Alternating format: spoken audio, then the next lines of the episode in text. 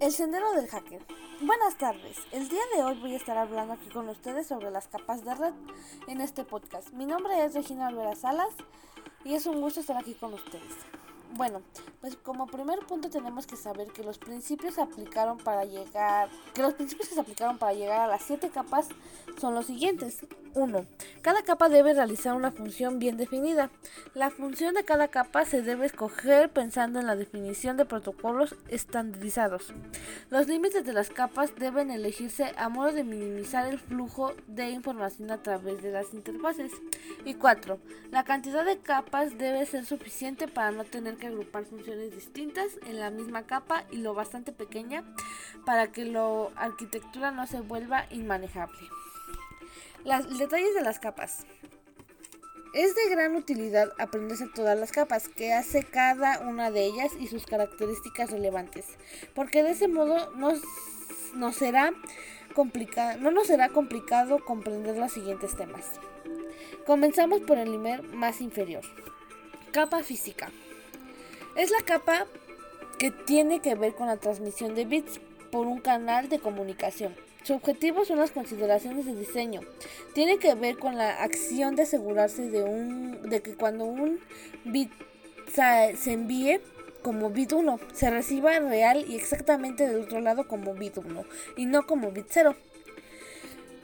Capa 2.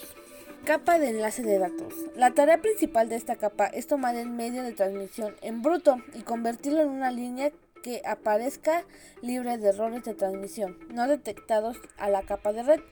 Esta tarea la cumple al hacer que el emisor divida los datos de entrada, marcos de datos que transmitan los datos en forma esencial y procese los marcos que cause el recibo que devuelve el receptor. La capa de enlace de datos depende del tipo de conexión que se tenga, DSL, cable, etc. Su objetivo es crear y reconocer tramas de bits que la capa física produce. Tercera capa, capa de red.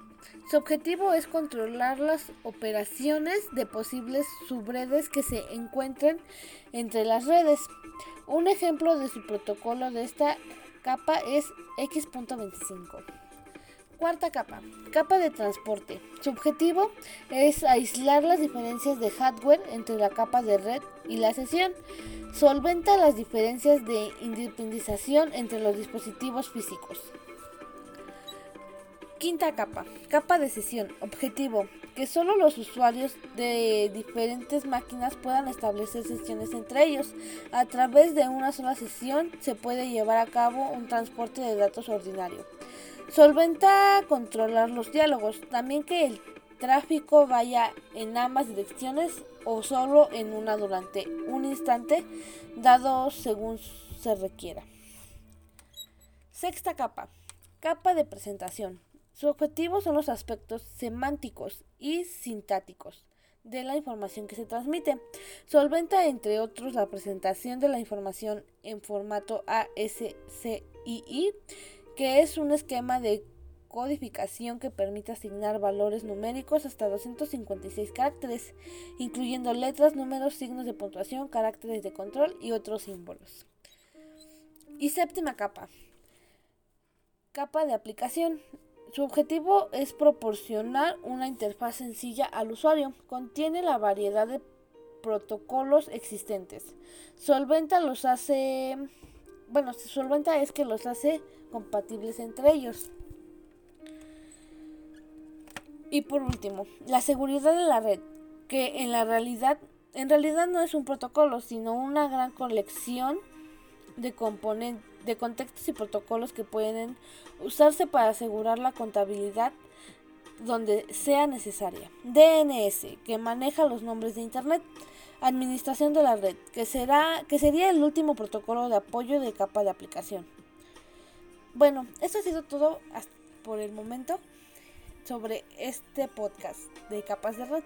Espero que les haya gustado. Muchas gracias por escuchar.